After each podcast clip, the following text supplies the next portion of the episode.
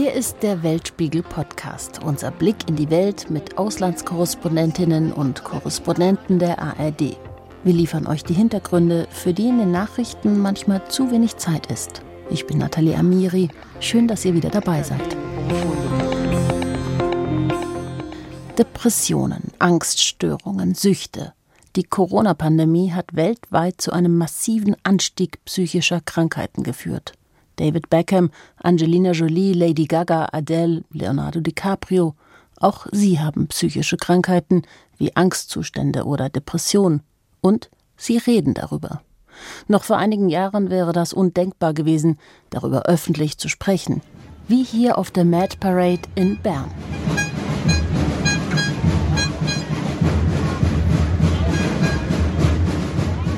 Laut einem neuen Bericht über mentale Gesundheit der Weltgesundheitsorganisation WHO sind die Fälle von Depressionen und Angststörungen weltweit allein im ersten Pandemiejahr um 25 Prozent gestiegen. Fast eine Milliarde Menschen seien davon betroffen. In Deutschland jeder Vierte. Jeder Vierte. Unser Thema heute im Weltspiegel Podcast Psychische Erkrankung, Kampf gegen das globale Stigma.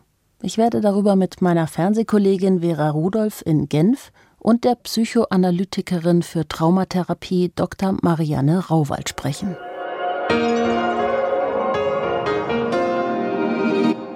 Vera Rudolph, unsere stellvertretende Fernsehkorrespondentin im ARD-Studio in Genf, hat die WHO-Studie genau gelesen. Hey Vera. Hi.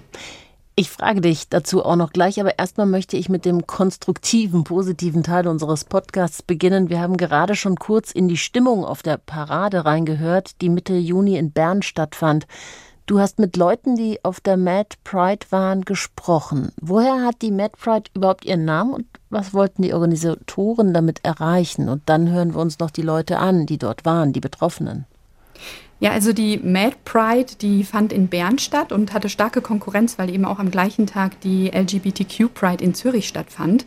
Und äh, die Mad Pride ist eben in Anlehnung an diese Paraden, aber eben für Menschen, die ja psychische Erkrankungen haben. Sie richtet sich aber auch an Einrichtungen, Organisationen, die tagtäglich im Bereich mentaler Gesundheit arbeiten, an die Fachleute da, die da mitlaufen. Und ja, alle, alle Teilnehmenden, die haben teilgenommen mit dem Ziel, das Tabu, die Stigmatisierung, die diese Menschen immer noch erleben müssen, zu brechen, Aufmerksamkeit zu schaffen für das Thema, für die Erkrankungen. Und ich habe eben auch mit zwei Teilnehmern gesprochen, die da mitgelaufen sind und beide haben eine psychische Erkrankung, sprechen offen darüber und ja, setzen sich auch in Beruf und Freizeit für das Thema ein.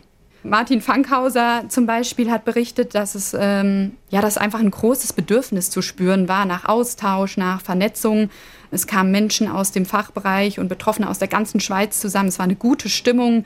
Äh, die Menschen sind mit Bannern, Trommeln, ganz bunt gekleidet, da durch Bern gezogen.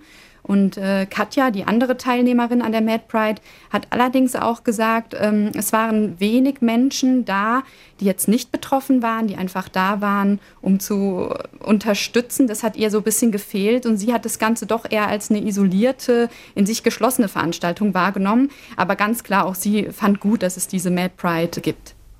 Vera, was haben dir die Betroffenen über ihren Alltag gesagt?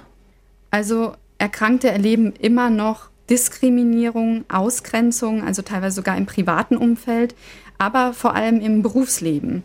Es ist extrem schwer, es auf den ersten Arbeitsmarkt zu schaffen, eben auch ja durch Lücken im Lebenslauf, durch beispielsweise Klinikaufenthalte, ähm, aber auch durch die Erkrankung selbst, die natürlich die Menschen auch immer wieder fordert, aus dem Alltag rausreißt.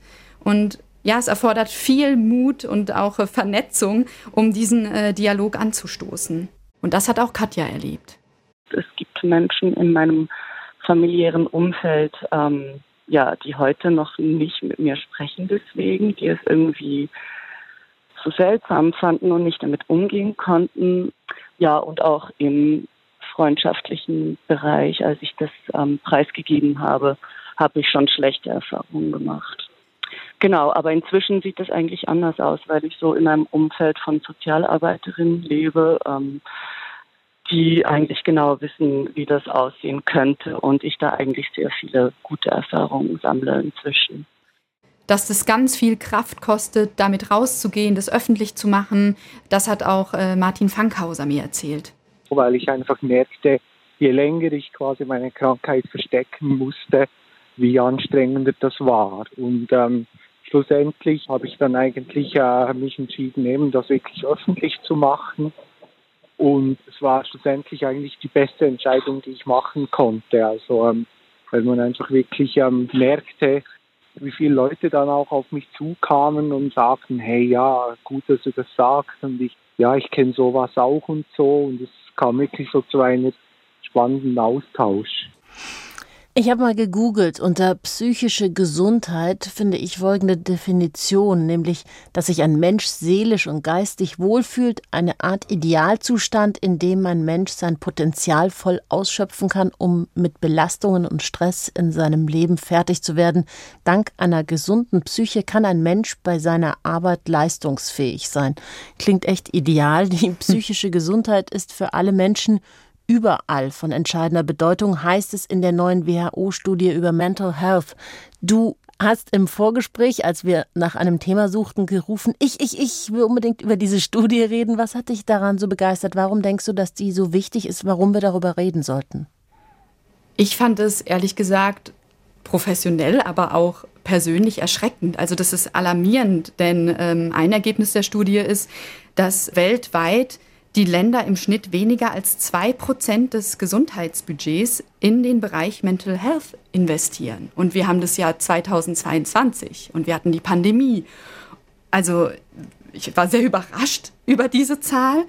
Und ähm, ein anderes Ergebnis ist auch, dass im Schnitt eben knapp 70 Prozent des Budgets für mentale Gesundheit in den Ländern dann in klassische Einrichtungen wie psychiatrische Kliniken fließen. Das heißt, ja, ich glaube, der Umgang oder auch die Behandlung ist immer noch recht äh, konservativ, recht gleich. Und äh, da fordert die WHO auch ganz klare Maßnahmen, sich breiter aufzustellen, das Angebot breiter zu machen, niederschwelliger zu machen und auch mehr in Prävention zu stecken.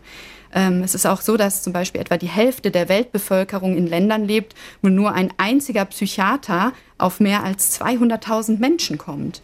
Und auch der Selbstmord bei jungen Menschen, das ist die vierthäufigste Todesursache. Das ist schon krass. Ja, das ist Wahnsinn. Und der Leiter der Studie hat auch gesagt, äh, ja, er hat eigentlich Hoffnung, sage ich mal, in die jüngere Generation, denn die ist eher bereit, über das Thema zu sprechen organisiert sich, vernetzt sich, diskutiert, ist viel aktiver als frühere Generation und kämpft für einen offeneren Umgang. Aber man muss halt auch leider sagen, ähm, auch schon vor der Pandemie, aber natürlich jetzt noch viel mehr, es sind immer mehr Kinder, immer mehr Jugendliche auf der ganzen Welt äh, betroffen und denen fehlt es an Zugang zu, ja, psychischer Behandlung, Versorgung. Und äh, ja, das ist doch sehr erschreckend. Du hast ja mit dem Leiter der Studie gesprochen. Was hat er besonders betont? Gerade uns im Weltspiegel interessiert natürlich auch, geht man unterschiedlich um auf der Welt mit psychischen Erkrankungen? Genau, also äh, Marc van Ommeren, der Leiter der Mental Health Abteilung der WHO, der hat äh, den Unterschied, den es in der psychischen Behandlung sogar in Europa äh, gibt, hervorgehoben, und zwar zwischen Großbritannien und Deutschland. Er hat gesagt, während in Deutschland beispielsweise die Fachleute eine sehr regulierte, sehr strikte Ausbildung absolvieren müssen, gibt es in Großbritannien eben die Möglichkeit, ja, anders Leute zu schulen, um auch eine niederschwelligere, bessere Versorgung sicherzustellen. Und wie genau läuft das dann ab? Also der Vorteil ist von diesem Programm in äh, Großbritannien, dass sich die Menschen ohne ärztlichen Attest an den Gesundheitsservice NHS in Großbritannien wenden können, also zum Beispiel per Mail oder auch per Telefon. Und dort erfolgt dann anhand von einem ja, geschulten Personal und mit Hilfe von einem Fragebogen ein Screening, also das ist wie eine Einordnung, um halt quasi den Bedarf, das Risiko, aber natürlich auch die Art der Erkrankung einzuschätzen. Und dann wird ein Hilfsangebot gemacht, also es ist oft im Rahmen von Verhaltenstherapie. Und dann dauert es zwischen Jahr etwa vier, das ist die kürzeste Zeit, und 86 Tagen, die längste Zeit, bis dann auch ein Therapieplatz bzw. konkrete Hilfe innerhalb dieses Programms für die Person gefunden ist. Also es ist ein niederschwelligeres Angebot, ja, mit dem schnell Hilfe, erste Hilfe somit quasi geleistet werden soll. Und ja, andere europäische Länder schauen da neidisch drauf, weil es zählt zu den besten Programmen, um schnelle Hilfe für die Betroffenen sicherzustellen. Und wenn wir das jetzt mal mit Deutschland vergleichen, bei uns in Deutschland sind ja Therapieplätze sehr knapp. Es gibt lange Wartezeiten. Also gibt es verschiedene Studien, die sagen, dass mehr als 50 Prozent länger als vier Monate nach dem ersten Kontakt auf ähm, ihre Therapie warten. 30 Prozent sogar ein halbes Jahr oder länger. Und das ist auch aufgrund der strikten Zulassungspraxis von Psychotherapeuten in Deutschland, was wir hier haben. Das ist ja eine langjährige Ausbildung auf das Studium draufgesetzt. Je nach Ausbildungsort muss man damit Kosten zwischen 20.000 bis 70.000 Euro rechnen. Und natürlich soll das eine gewisse Qualität sicherstellen, aber es fehlt eben an mehr niederschwelligen, einfachen Angeboten, die konkret in einer dringenden Situation den Bedarf nach Erstversorgung garantieren, anstatt dass die Menschen in Not leiden müssen und ja, im schlimmsten Fall ja auch allein gelassen werden. Das ist ja genau das Problem, dass man so unglaublich lang warten muss. Und das ist eben nicht einfach etwas, was man dann beiseite schiebt und sagt, naja, das mache ich halt dann später, wie eine Zahnreinigung oder so, sondern den Menschen geht es ja wirklich schlecht. In der Studie wird empfohlen, dass man Mental Health Apps benutzen soll. Welche Rolle könnten die spielen? Also ähm, eigentlich durch die Bank weg, sagen die Fachleute, diese Apps sind eine gute Ergänzung, aber kein Ersatz. Es gibt ja auch gerade einen sehr großen Markt dafür. Es gibt viele Apps, die auf den Markt strömen, gerade aus den USA. Es ist aber so, dass natürlich sichergestellt werden muss, ja, dass sie einen gewissen Qualitätsstandard haben, dass der Datenschutz garantiert ist. Es sind ja sehr sensible Daten, die man da äh, preisgibt von sich. Und da gibt es eben auch viele Organisationen, die eben, wenn das denn ist oder auch ja auf dem europäischen Markt kommt, dass das doch politisch auch reguliert sein müsste dann, also wirklich auch von der EU reguliert werden müsste, um das Risiko von Missbrauch, aber ja auch um einen Qualitätsstandard zu sichern. Die WHO hat zum Beispiel eine App entwickelt und auch getestet, das ist die Step-by-Step App. Und die wurde an syrischen Flüchtlingen im Libanon ähm, getestet, die eben unter Depressionen leiden. Und das ist eine fünfteilige Therapie mit idealerweise so einer Sitzung pro Woche. Und die Menschen wurden eben telefonisch oder auch per Nachricht unterstützt von geschulten Leuten und mit denen wurden quasi Lerneinheiten eingeübt in regelmäßigen Abständen, Fähigkeiten, Übungen, Psychoedukation, also ähm, Training quasi mit therapeutischen Techniken wie Stressmanagement oder so Dankbarkeitsübungen, positiven Selbstgesprächen. Und ja, das Ergebnis war gut, nämlich die Personen, die dieses digitale Angebot, diese App quasi benutzt haben, die waren signifikant weniger depressiv und kamen einfach besser wieder in ihrem Alltag zurecht. Und äh, Ziel der WHO ist eben jetzt, diese App weiterzuentwickeln und auch so bald wie möglich dann frei zugänglich zu machen, um ja auch diese fehlende Lücke an so einer so einer forschungsbasierter App eben auch zu schließen und für das gesamte Gesundheitssystem weltweit eben ähm, zugänglich zu machen. Und so eine App könnte ja dann auch wirklich eingesetzt werden in Ländern, die einfach nicht Großbritannien sind oder die Schweiz, in der es eben einfach eine sehr viel bessere Betreuung gibt. Ich habe in der Studie auch, natürlich habe ich im Vorfeld auch mich ein bisschen damit auseinandergesetzt und gescrollt und auf den globalen Kontext gescrollt und die Studie ist wirklich lang, aber was ich ganz spannend fand, dass die Studie auch besagt, dass eben die globalen Bedrohungen interagieren mit psychischer Gesundheit. Das heißt, beispielsweise kann die Klimakrise einen humanitären Notfall auslösen, der wiederum viele Menschen vertreibt. In ähnlicher Weise können dann humanitäre Notfälle einen wirtschaftlichen Abschwung verursachen. Insofern, wie, wie siehst du das? Wie hat der Leiter oder der Initiator der Studie darauf ähm, dir geantwortet? Also ausschlaggebende Faktoren, die auch im Bericht der WHO erwähnt werden, sind äh, das private Umfeld, also auch das Zuhause, aber auch ökonomische, soziologische Faktoren wie ähm, das Arbeitsumfeld, die Bildung, die Gesellschaft, in der, in der ich lebe und es geht aber noch weiter, weil wie du sagst, in welchem Gebiet, in welchem Land sich die Menschen befinden, also auch das ökologische Umfeld ja letztlich, Thema Klimawandel und die Auswirkungen, die zu spüren sind, auch das ist eine Belastung und ja, ein wichtiger Faktor, wie es den Menschen geht. Und äh, ein Experte hat ganz klar gesagt, Mental health is more about who you are than about how bad your mental health is. Also mhm. für deine mentale Gesundheit ist es viel wichtiger, wer du bist, als wie schlecht es dir wirklich geht. Und es zeigt eben, wie stark diese Faktoren ähm, unsere mentale Gesundheit auch beeinflussen. Sag uns doch noch mal zum Schluss, welche Schlüsse die WHO aus der Studie zieht.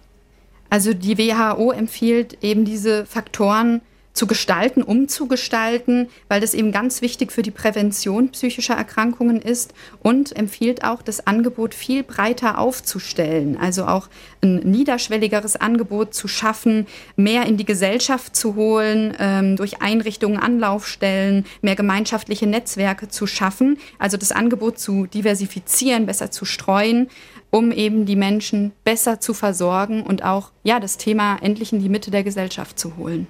Danke, Vera, dass du dich gemeldet hast bei uns und gesagt hast, wir müssen darüber sprechen. Ähm, ich denke, das ist wirklich ein sehr, sehr wichtiges Thema, nicht nur hier in Deutschland, sondern auch mit dem Blick auf die Welt. Danke. Hm, danke.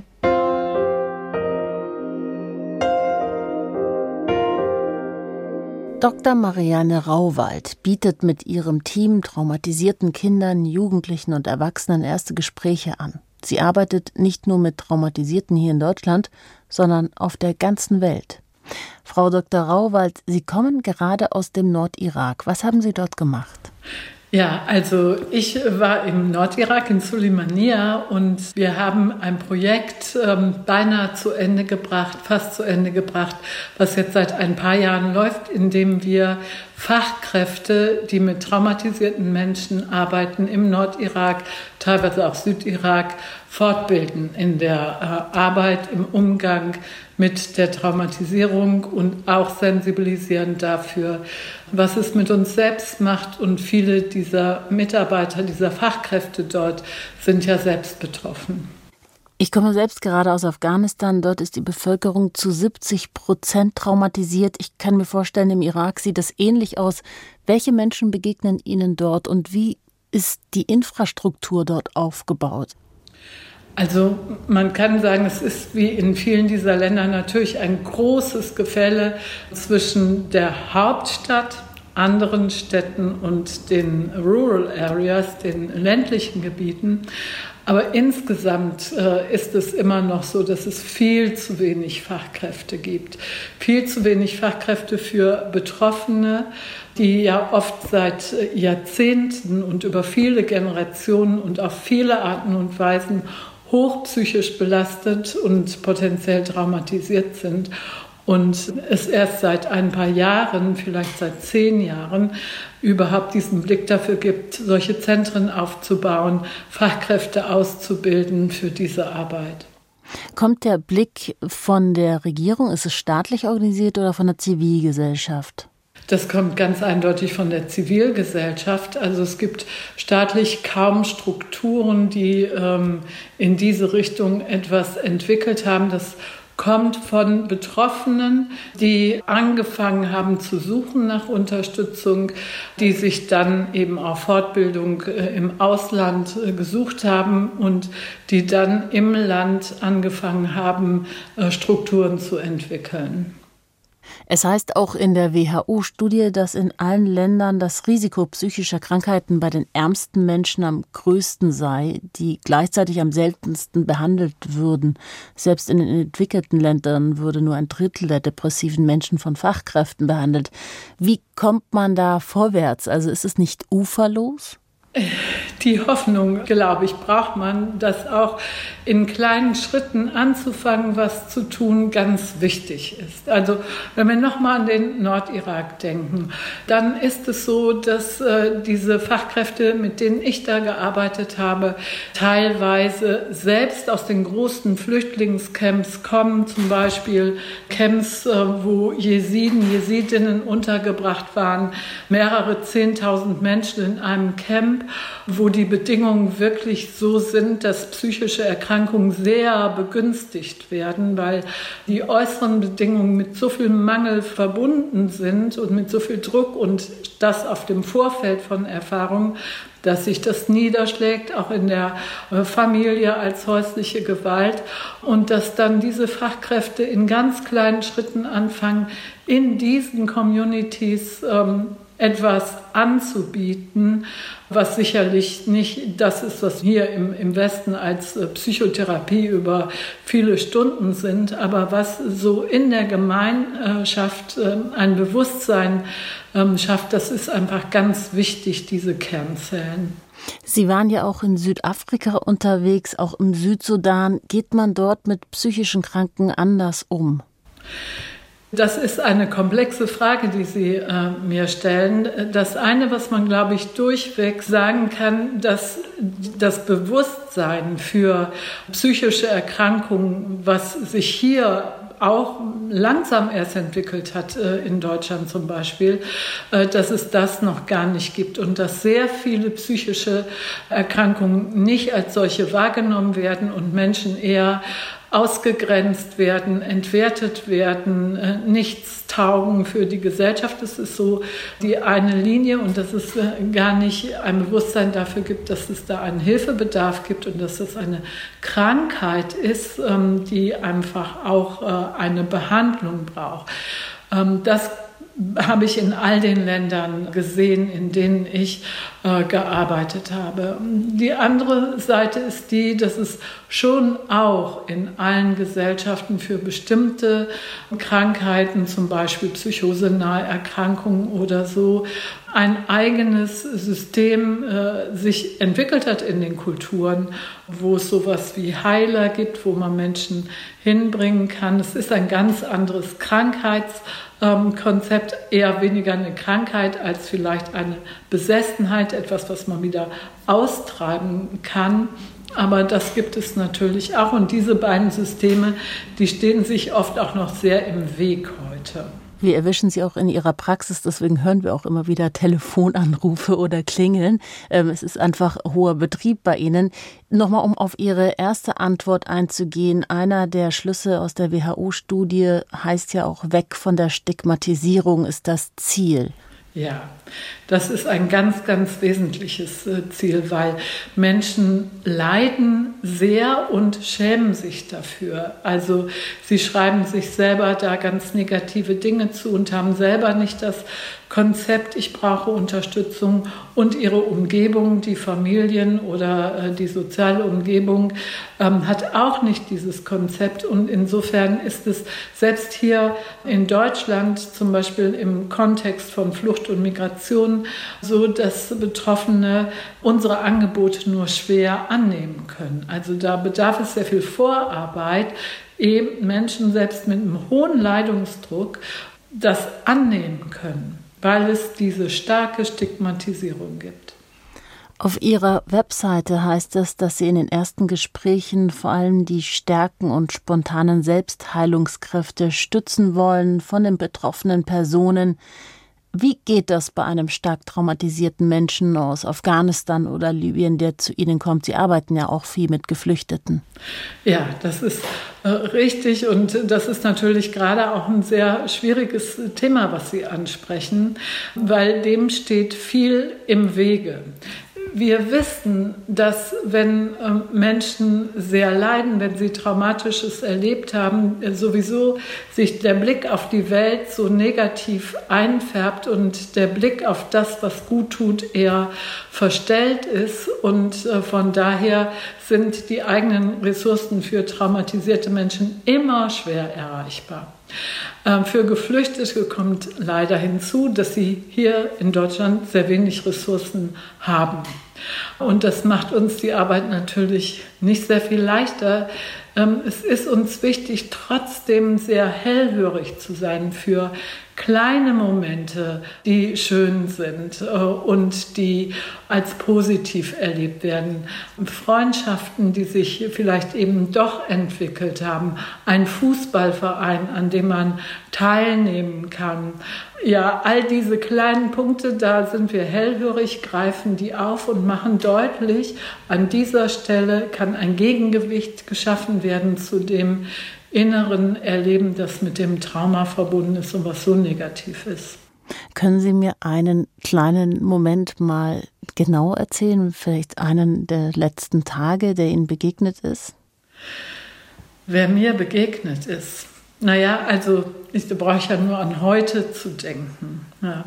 Ähm, heute zum Beispiel habe ich äh, mit einer jungen Mutter gearbeitet, äh, die kommt aus Afghanistan und ist hierher geflüchtet mit ihrer Familie unter Unterstützung äh, tatsächlich ihres Arbeitgebers äh, hier nach Deutschland äh, gekommen und hatte unterwegs ein furchtbares traumatisches äh, Erlebnis, weil sie ein Kind verloren hat. Auf der Flucht ähm, ist es verunfallt und äh, verstorben und diese Mutter leidet. Sie kann hier einfach kaum deswegen ankommen, weil sie solche Schuldgefühle hat, dass mit der Flucht hierher und ihrem Wunsch äh, für die Familie und sich selbst ähm, Sicherheit äh, zu äh, schaffen, sie tatsächlich ähm, denkt, sie hätte was verhindern können, dass das Kind nicht hätte verunfallen ähm, können. Das wäre nicht möglich gewesen, aber da ähm, verknotet sich das sehr und diese Mutter leidet unter schweren Depressionen und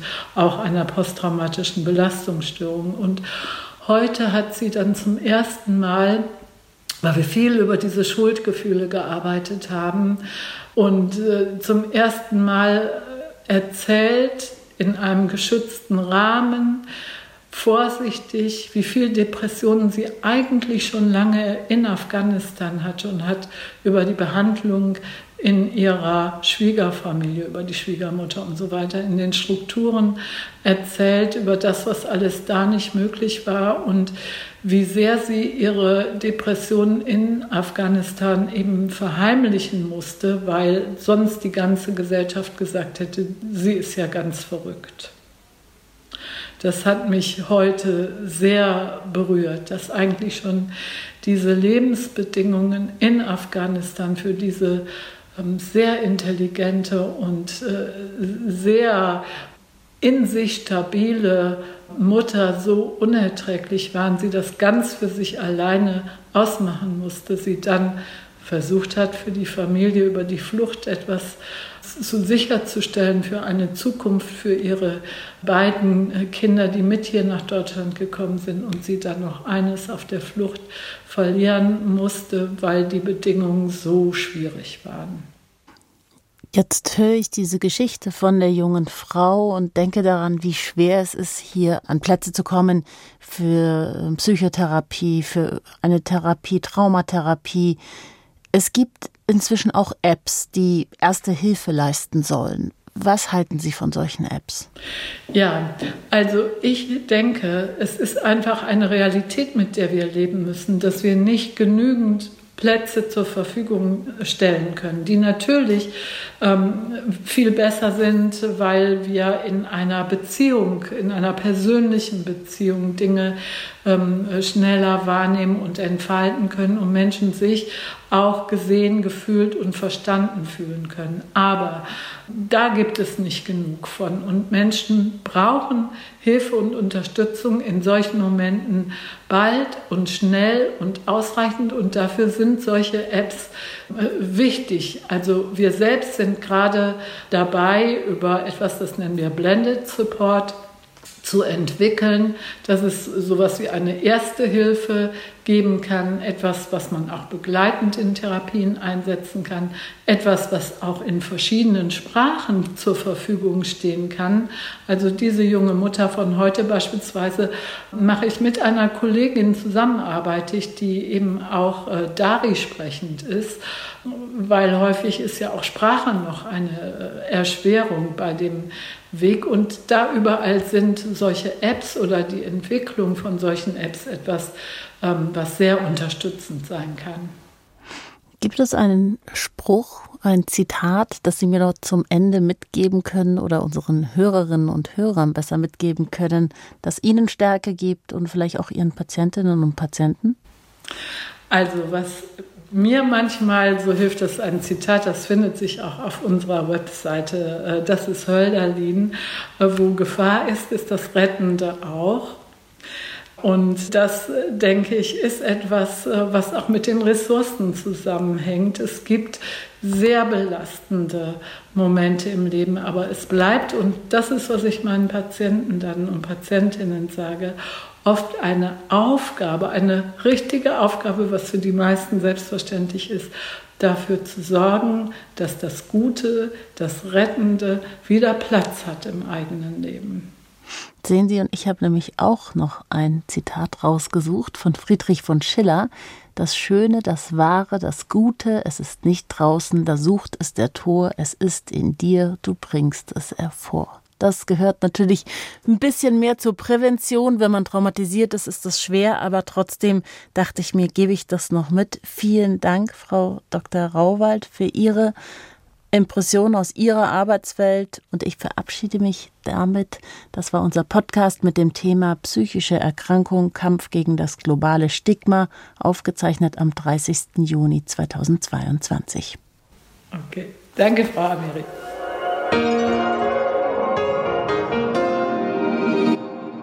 Wer sich gerade übrigens auch mit dem Thema Mental Health beschäftigt, ist das BR24 Medienmagazin. Darin geht es vor allem um Journalistinnen und Journalisten, die geflohen, ins Exil gegangen sind und in einem völlig neuen Land nach wie vor über ihre Heimat berichten, was natürlich ebenfalls sehr belastend sein kann. Diesen Podcast findet ihr in der ARD Audiothek und überall, wo es Podcasts gibt. Das war unser Podcast mit dem Thema psychische Erkrankung, Kampf gegen das globale Stigma. Aufgezeichnet am 30. Juli 2022.